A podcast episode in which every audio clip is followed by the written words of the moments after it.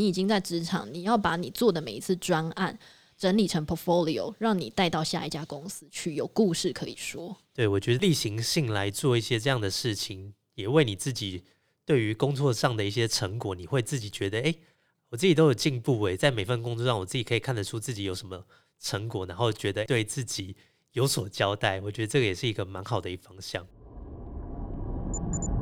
你的人生会从事什么工作？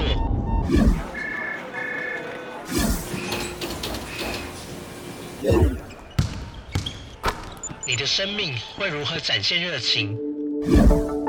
我是 Vance，我在这里陪你一起找出内在的职人精神，在变化多端的世界与产业里，我的快乐与自信，成为晋级的知恩，Enter to Win。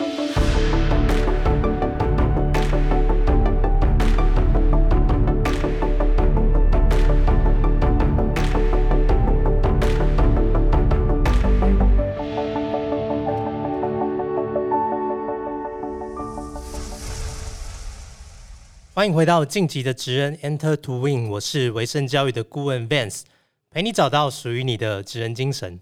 首先一开始先谢谢各位听众的支持，那也很开心听众你们和我一起成长跟进步。最近我们 IG 的追踪人数成长的还不错，那也欢迎大家到 Apple Podcast 中给我五星评分，并留下好评。我会持续邀请一些各领域优质的来宾，再和大家做分享。那像我觉得啊，经营 podcast 就是要不断的优化节目的品质。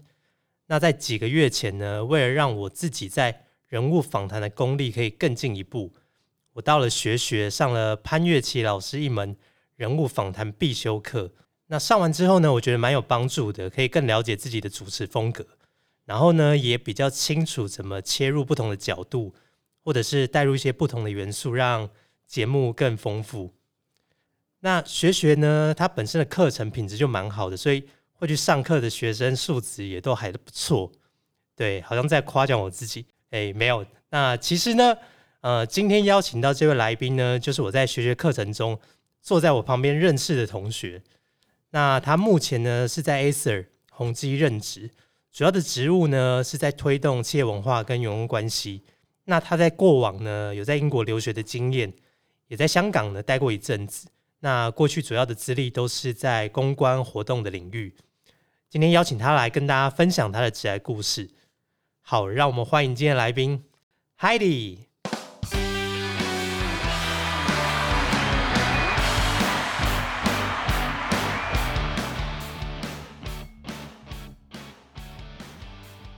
Hello，听众好，我是 Heidi。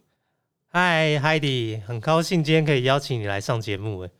还蛮久不见了，从 lockdown 对啊，到现在好几个月了，对不对？对。因为我们上课的时候是几月的时候啊？三四月那个时候吧。三四月的时候，哎，我记得那时候上课的时候，你是你坐在旁边嘛，然后你说是为了公司可能想要开一个这样 podcast 的节目，所以你来了解一下这个整个访谈的方式。对啊，那后来有有在规划这个 podcast 的节目吗？其实当时是想做一个现场访谈的沙龙，二十个人的场合。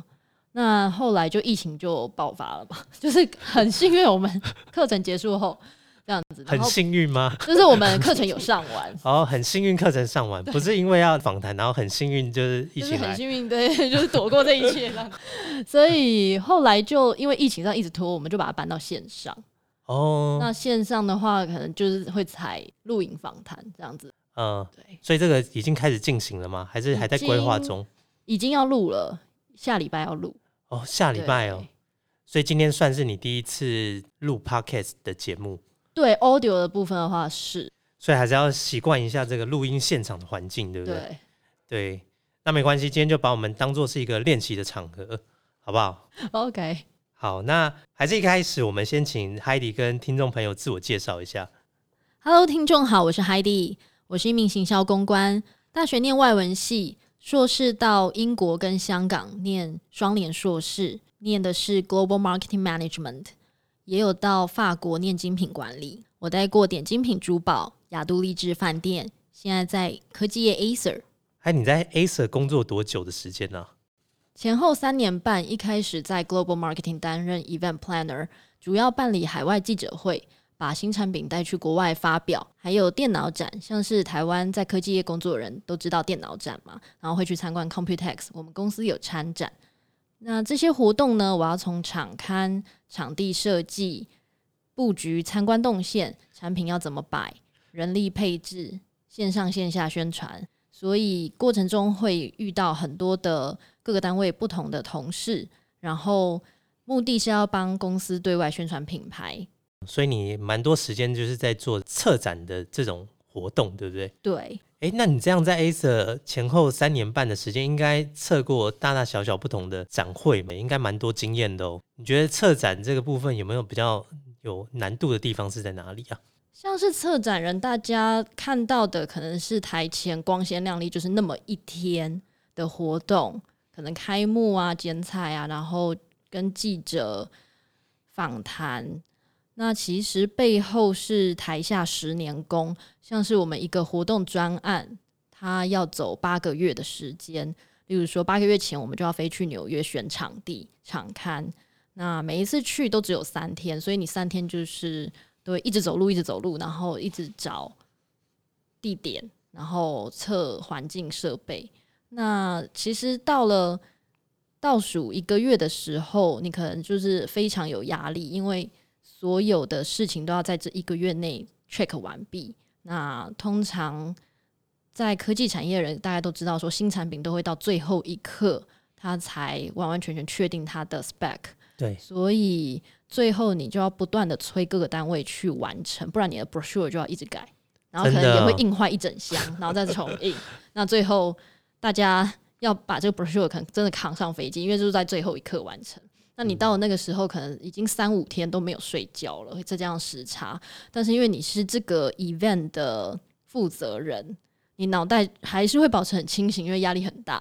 那要在现场指挥大家做事情，你也要脑袋很清楚，不然大家就会一团乱。那你在现场就要拿出平面图啊、schedule 表，跟大家不断的过流程，然后还要提醒老板们什么时候间点要上台 rehearsal 测试，一边还要检查场外宾客体验。那所谓宾客体验，就是从记者他来到我们现场，他是什么样的感觉？你的报道机制、礼宾有没有做到位？这都会是他们当下 emoji 会不会好，真的会不会帮你写好的报道？大概有哪一种什么礼宾的形式吗？例如说，一定会有他们自己个人英文姓名、中间名，你都要写对，写很清楚的那哦种个人的 scan 的对 badge。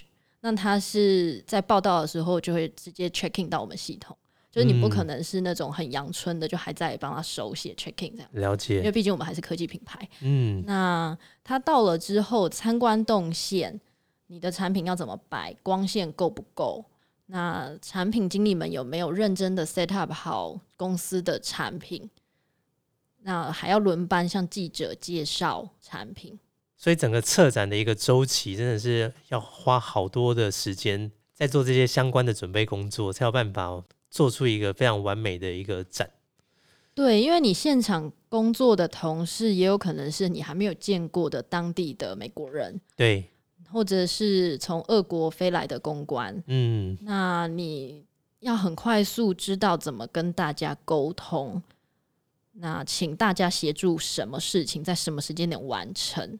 就是你就算 round down 都给他写的非常清楚，但是大家就是会看完之后还是会两手摊在那边要你指挥他。嗯，对，了解。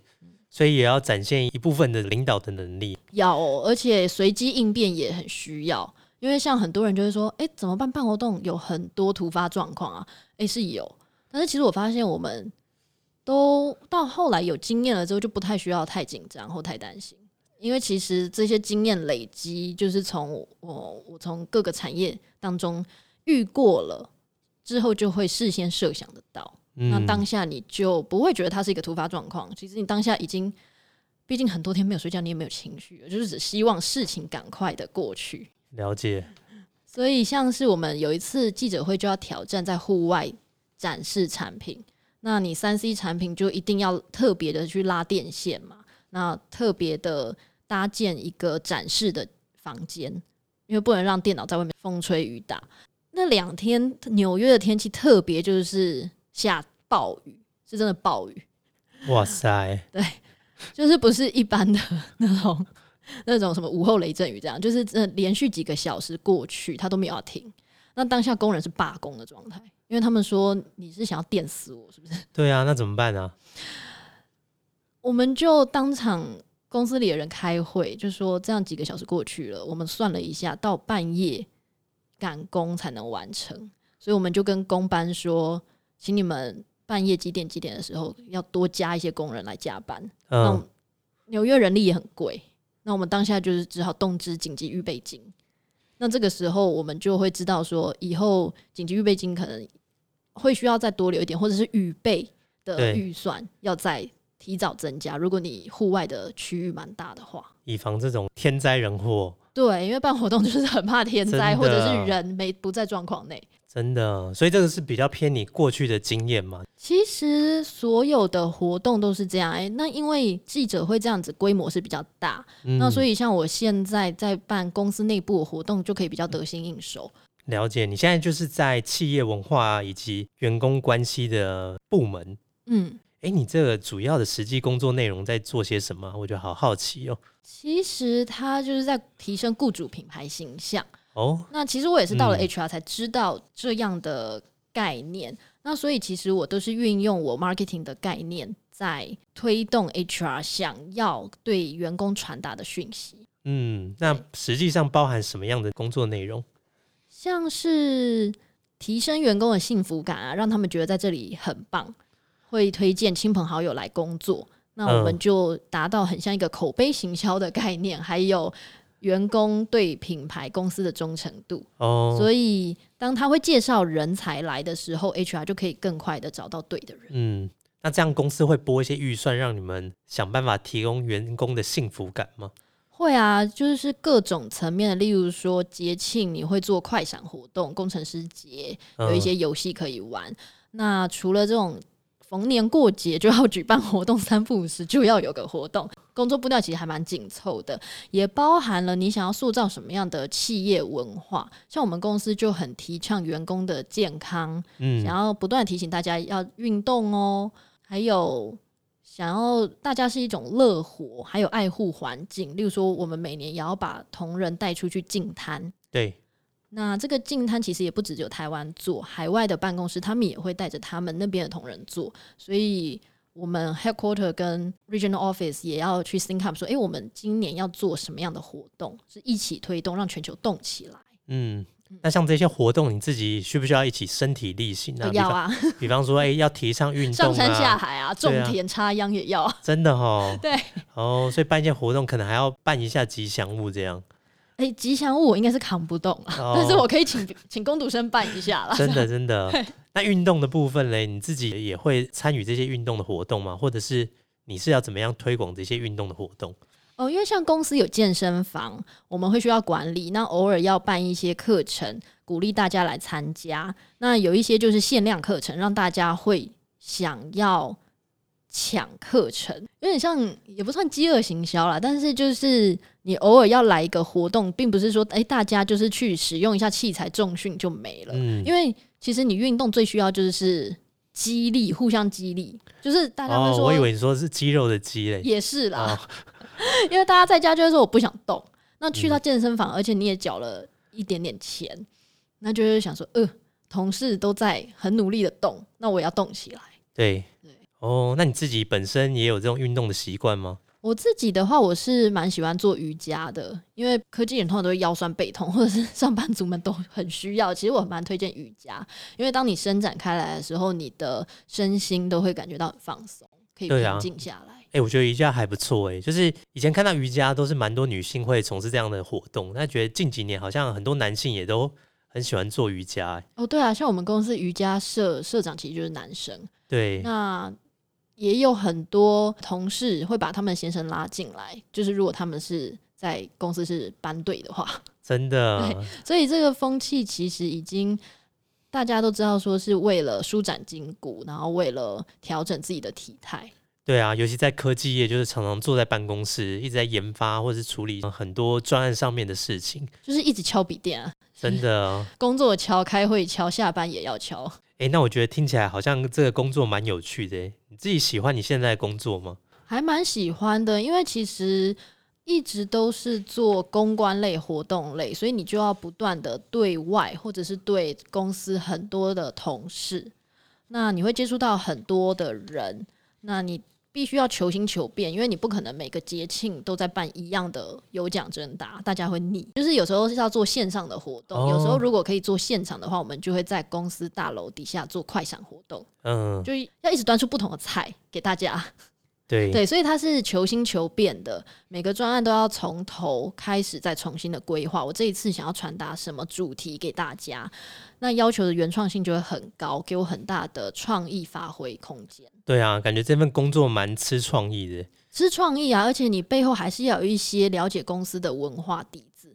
像我是在 Acer 四十周年的时候进到公司，嗯，当时规划了整年度的系列活动。其实看了蛮多跟公司相关的历史资料，从中看到台湾产业从代工发展成品牌，所以也了解到公司的精神传达给员工。嗯，那你觉得除了这个吃创意之外，还有没有什么地方是你觉得这份工作最有挑战的部分？其实就跟办消费者活动一样，你每推出一次活动，就要回收这个成效。那所谓。大家就问说，那公关的成效在哪里？就是第一个一定是参与人数嘛，那再来是大家会不会讨论？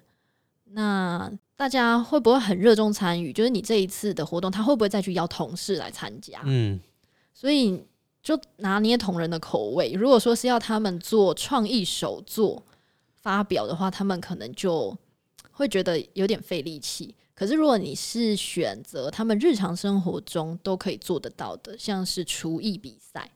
因为现在大家都很喜欢，你做完菜吃之前一定要先拍照，所以它其实是有现成的素材，它不用另外去生东西出来，没错，来 join 你公司的活动。所以其实我们也是想要看到员工的 lifestyle，那制造我们公司是 work and life balance，让大家觉得说，哎，这个公司还蛮 OK 的哦，可以来，不会说同仁之间就是永远只有竞争，只有工作。其实大家生活上是愿意分享。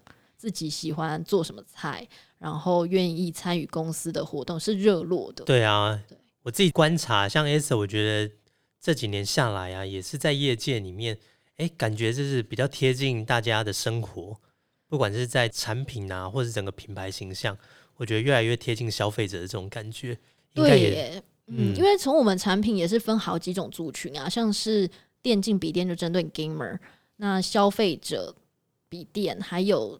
现在又多了一个系列，叫做 Creator，是给创作者用的，就是比较注重影音的部分跟视觉画质。那就这样的概念套用到我们对同人身上的话，你会去了解说，三十到四十岁的人喜欢什么样的主题，五十到六十岁的人喜欢什么样的主题。所以你透过好几次的活动，你的。T A 可能会设定不太一样，那去琢磨同仁们的喜好，提高参与度。嗯，我觉得这样听下来，不管在公司啊，或是在你现在的工作内容，都听起来都蛮不错的。你觉得目前这样的环境是你理想工作的样貌吗？还是你觉得你理想工作的样貌大概会是一个什么样的样子？我觉得还蛮乐在其中的，因为有挑战、成长的空间。还有可以和很多国家的同事 co work，所以你的视角会是很多元的，你不会就是很封闭的，只有你一个人在做一个活动，它是可以发展成很全面性，那又掌握大家的需求。像是我在今年初的时候，因为那时候国际上的疫情真的很严重，但虽然台湾是相对很好啦，嗯，很 safe。但我们作为台湾公司，我们还是要照顾海外的员工，所以当时我就发起一个专案叫 Finding Joy，是因为当时其实有一个 KOL 帮我们公司做了一首歌，那它是比较欢欣的气氛。嗯，你要不要唱一下？就不要了吧，不要打下，把他吓跑。哦，好。那我我已经请同事们唱过了，就是有各国的，对，可以再给大家听。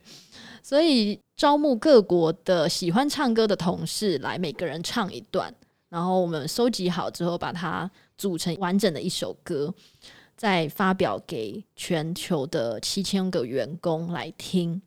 那当下我一发出去，其实就有很多的同仁马上回 email 跟我说感谢。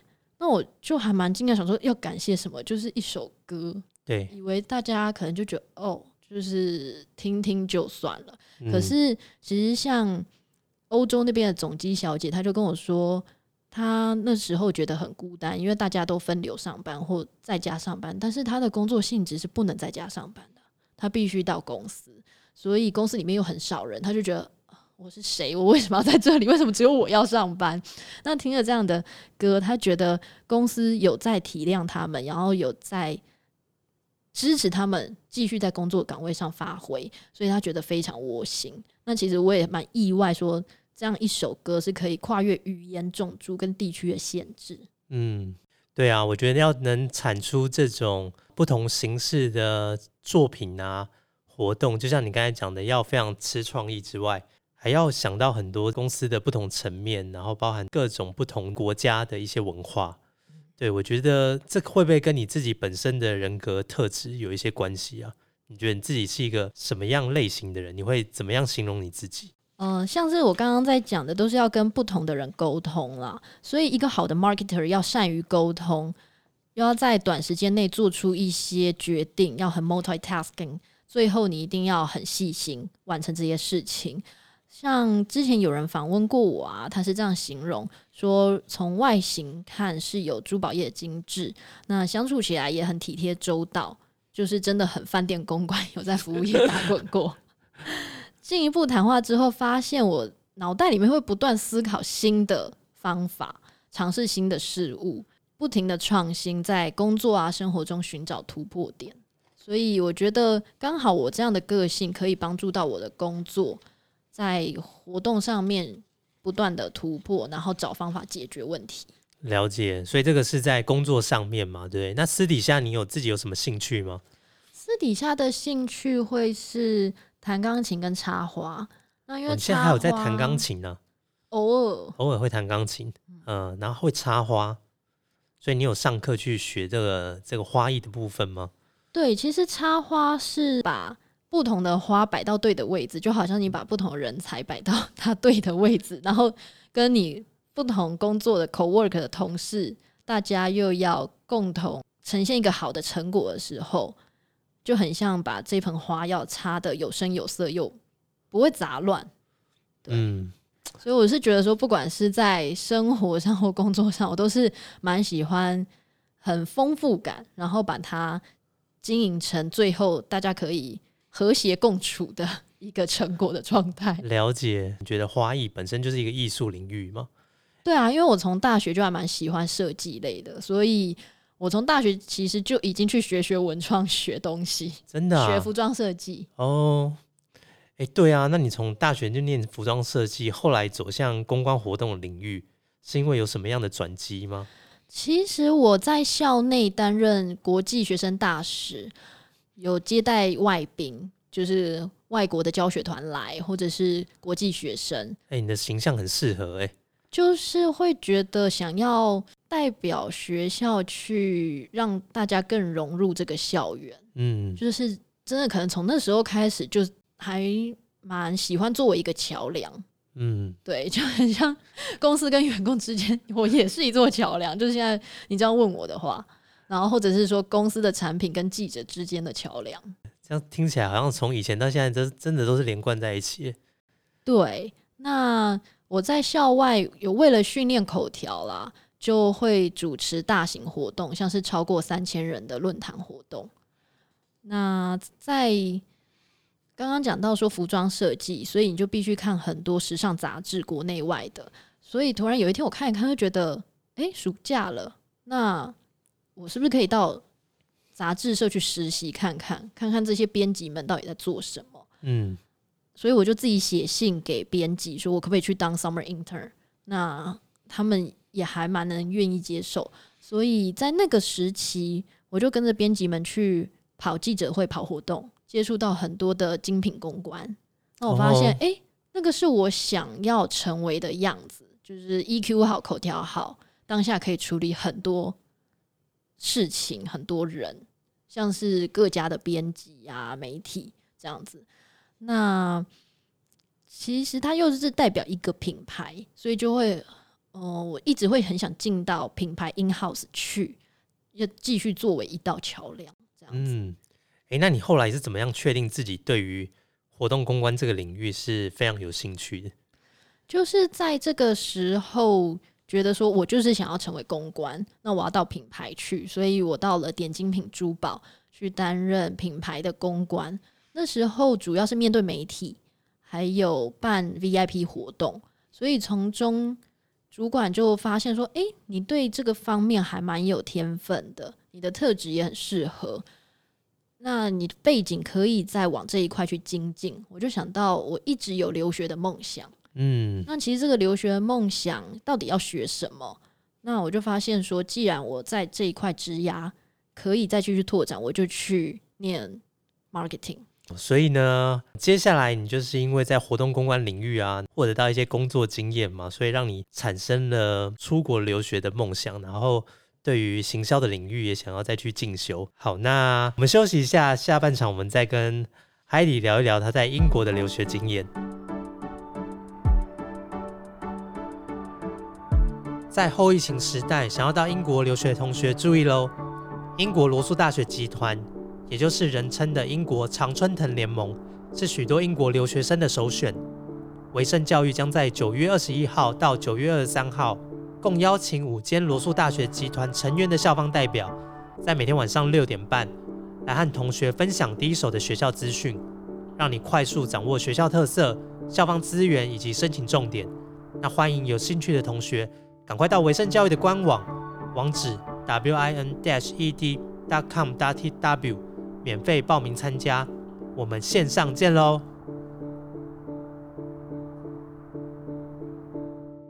哎，你当初为什么选择要去英国留学啊？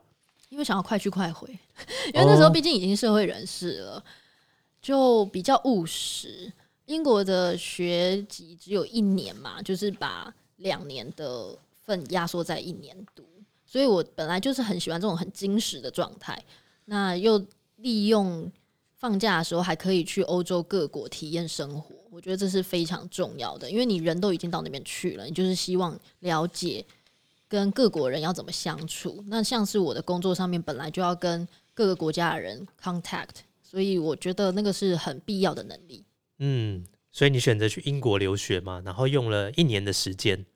对，那中间暑期我也没有闲着，就拿奖学金到法国去住了一个月，修精品管理。哦，还有奖学金啊！这个是学校发给你的奖学金吗？哦，对，因为选择英国，我觉得最好的是因为他常常跟欧洲各国有合作，甚至跟后来我去香港的学校有合作，所以我觉得说，你既然都花了一年来念硕士，都缴了差不多的学费，那就要好好善用这样的资源管道啊！因为像在台湾这些事情，可能你要自己去发掘，可是欧洲他们已经是很成熟的合作状态，那。这方面的应接也还不错，所以当时申请上之后，我就去体验了当地法国的生活。了解。那其实这也成为我后来的养分，因为我回到台湾之后，我在雅都丽致饭店，他们就顺理成章的把法式料理餐厅跟法式烘焙坊交给我管理。哇，我觉得这个经验真的蛮不错的。所以你当初呃申请什么学校？你跟听众分享一下。我申请 Sheffield 的 Global Marketing Management，其实当时也是蛮。冒险的，反正我就是一个很喜欢体验新事物的人，因为我是第一届。哦，那个是第一届的 program。对对，那 Sheffield 在世界排行非常的好诶。所以当时也是想说，我既然都出去念了，就拿一个比台湾好的文凭，我回来才有竞争力。嗯，哎，对，所以你硕士是念双联硕士，就是在两个地方，在两个学校，它是有一个联合的学位。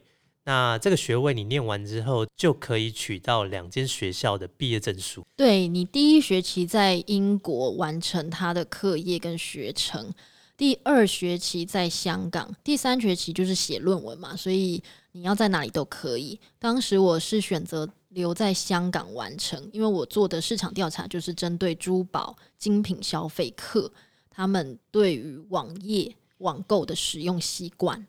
做了质量分析的论文，那其实这份论文也要通过香港当地的教授跟英国那边的教授两边评分通过，才能拿到这个文凭。其实这个双联学位现在在台湾也越来越多学校有在朝这个方向，包含呃一些大三要升大四的同学就可以申请，那也有是大四的毕业生可以申请。那有些学校它是直接跟国外的学校做双联的学制，所以可能大四你在国外念一年，或者是国外念两年，你就可以同时取得大学的学历跟国外的学历。所以这个是一个蛮热门的趋势。所以像 Sheffield 它这样子的学程，我是觉得说，因为它后面二三学期是在香港，所以我看到香港这个地方，我知道说它是作为有点像中英文化的桥梁。它又是亚洲目前还是很一线的城市，你会看到很多的品牌，了解研究他们的市场。那之后你就会有各个地区、各个国家的做比较，你才能看得广。因为我们毕竟学的就是 global marketing，那要比较全球的趋势，你最后才能把它运用在台湾。但是你的眼光又不能只在台湾，你才能比别人更多的竞争力。嗯，所以你选的这个 program 呢，就是第一学期在英国，然后二三学期在香港，对，然后暑假的时候你在法国，对，哦所以我等于是搬了五次加油吧。真的哎，哇，好丰富的一年哦。哎，那除了这些地区之外，你还有没有就像你刚才说的，抽时间到其他的地方旅行？会啊，就是在英国本地就会有很多地方可以旅行，他们南北文化其实是差很多的。就是同学们以后到了那边可以期待一下，就是去自己去体验一下。嗯，那像 Sheffield 它本身就是有很多漂亮的景色，它虽然说是工业城啦，这是它历史背景，但是它周遭是有《傲慢与偏见》拍摄的地点啊。如果你们有看英国剧的话，Chatsworth 庄园就在那里。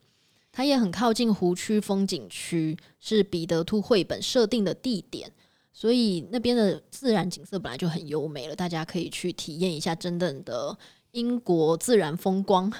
嗯，对，它跟伦敦其实就是非常不一样，因为大家去之前可能脑袋印象就只有伦敦，那其实伦敦以外，它才是真正的英国。才有很深的英国文化啦。对，那你也可以体验到说，呃，南北的文化或西边的文化，它又有各自有特色。对，因为伦敦基本上它是一个国际型的首都嘛，所以它很多的文化都已经被很多不同的国家融合在一起。对，哎，那你在 Sheffield 啊，这样待下来算大概只有一学期的时间嘛，对不对？那除了上课之外，在平日的休假啊、休息、周末的时候，有没有发生一些比较有趣的事情？其实周末就是可以体验当地的生活啊。只要礼拜五晚上就会开始 bar crawl，那其实你 bar crawl 的目的真的不是喝酒，因为其实英国人也不是酒量太好，就是他们是喜欢说一家接一家的去体验，对，所以就是又是很符合我就喜欢新尝试。像我的餐厅，我都不会重复吃同一家，哦就是我一定要去尝试新的菜色、新的酒，或者是新的同学。就是你到了下一家 bar，可能又会因为不同的群体，然后认识新的一群同学。那其实大家当下就是文化交流，然后聊完天之后，可能又再换一群人。就是你不会一直局限在说哦，非得小群体、小群体的过生活，因为在台湾很容易就是待在舒适圈。嗯就是你大学生去买东西就一定要同一群人，然后参加社团还想要同一群人。就是我发现，诶，在国外的生活比较喜欢有很多群体。嗯，哎，所以你们都会礼拜五晚上就会开始了吗？这样时间要怎么安排？你们大概都会几点开始，然后一直到几点结束？中间走访几家？这个行程你会建议大家怎么去安排跟规划？其实一开始的时候，学校会给你文宣哦，他是真的就是他会办一个学生的活动，就是可能他们的呃系办吧，就会给你这样的资讯，说，哎、这个 bar 在哪里，然后几点开始营业，那可能当场他们也不见得会出来带，但是他可能就会给你那个 bar，他当天可能就有个 dress code 或者是主题，那你就自己去，然后想办法融入大家这样子。那万一你一直换不同的 bar，那每一家的 dress code 都不一样，你不是一一个晚上要带好几套衣服？哦，不会啦，就是你可能就是一群人，然后就走到街上去，就开始一家一家的，大家其实重点是在聊天。哦，对还蛮不错的诶。诶，那你像你在国外啊，就是像英国、在香港，然后在法国不同的留学经验，你觉得对你最大的改变是什么？因为这样要快速的变迁，适应不同国家的环境，那甚至在一个国家里面，可能也会搬个两次家。地区文化又有点些微的不同，你要快速的调整你的生活圈，所以我认为说，其实你解决问题的能力要好，那要怎么好？是你当下就是把时间花在刀口上，真正是什么问题，你就会去拆解现在遇到的问题跟新的发现，你可以去用什么方式去改善，但是你就不会纠结在说谁对谁错这样子的情绪上面。所以，像在公司里面。在大公司工作，你也会遇到相同的状况，所以我认为说这个是提升你 EQ。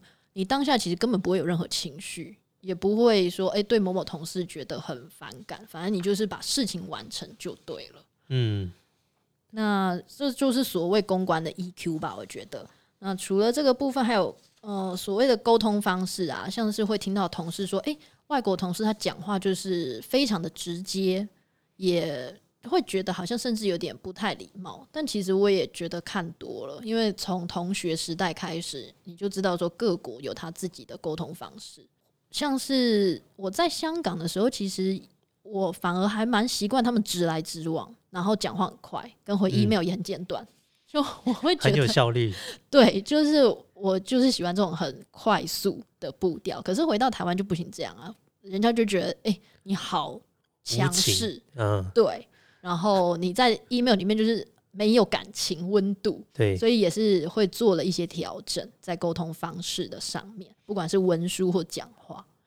那最后当然是法国，大概就是生活态度跟品味这一块，因为像很多人可能对饭店公关会觉得，哎，他们就很会品酒，很会吃喝玩乐。那这些其实都是需要时间去研究的，就是不是真的说，哎，我喝了酒啊，我到底在喝什么酒？那是哪一个地区产区哪一个年份的？其实你是会去研究，然后跟别人找到共同的话题。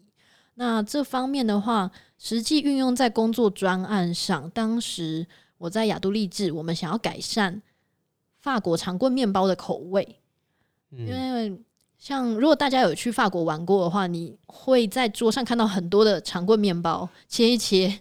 当做是你的主食，你吃完它还会不断的续给你，续给你，咬到你嘴巴觉得很酸，说我不要了，因为他们不是吃米饭嘛，所以这个就是他们主食非常重要。他们当地每一家面包店一定都会有这个 baguette 长棍面包，嗯，所以在饭店，台湾的饭店，他想要做到正统的法式面包房，它就一定会有这一个品相。那其实当时我们。会想让大家很习惯的去买这个 baguette，那我们也想就会觉得好像哪里不太对劲，就我们自己吃了也觉得好像需要调整，没有到说我们真的会每天想吃它不可。于是当时我们就做了一个盲测的会议，最后第一名的是一零一底下某一家面包房，那我们就朝着那个状态去前进，就是你要调整你的气孔大小。还有你的口感是大家都喜欢，代表说台湾人都喜欢这样子的口感。嗯，它是有取得平衡的，就是在法国口感跟台湾口感之间取得平衡，去调整你的产品。对，我觉得很多的异国料理或者是异国饮食都会有这种状况啊，就是要导入台湾都会有一些口味上的需要调整。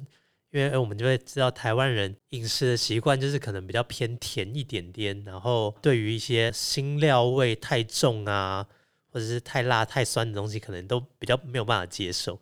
哦，对哦，因为主厨们有说，他们周游各国之后，因为他们都会旅外驻点当主厨，他们在台湾说其实很难做菜，因为你调味料下手一重一点，大家就会说这家好难吃，口味好重，对，所以他们就。一直在缩手，他们说好难发挥，所以这个部分也是我们会需要跟他们沟通，就是我们要帮他们试菜。那试菜当然要取得大家的评分，不是你说好不好吃就算了。嗯，对。那调整完口味之后，我们还要帮主厨写故事，例如说，诶，他做的这一道米布丁的背后是什么概念？可是它又不是那种很传统的米布丁，它可能是翻转过的，就是形体看起来不太像布丁。那你就要帮他写出故事来跟客人，让记者有卖点可以写。对，我觉得像这种的展现，都是如果你有当时在国外待过的一些资历的话，其实对你在这个领域发挥上面都是更容易的。包含你现在到 Acer，然后担任这个职务，我觉得在你以前留学啊，跟过往的经验，对你现在整个人的形象非常有气质，然后讲话的方式非常条条有理，我觉得都给你一个蛮正面的一些帮助。对，那你自己觉得，你对于现在的大学生啊和社会新鲜人，你有没有什么建议给他们？大学生的话，毕竟你还可以为你的 GPA 努力，这个非常还是重要多念点书啊。嗯因为像我是出了社会才想要再进修，那这时候就发现，哎、来不及喽。当时 GPA 是多少就是多少，就这样子申请出去了，你也不可能重念大学啊。那新鲜人的话，你已经在职场，你要把你做的每一次专案整理成 portfolio，让你带到下一家公司去，有故事可以说。我觉得这个也蛮重要的，就是定期整理你自己的一些作品，然后整理成一份这个 portfolio。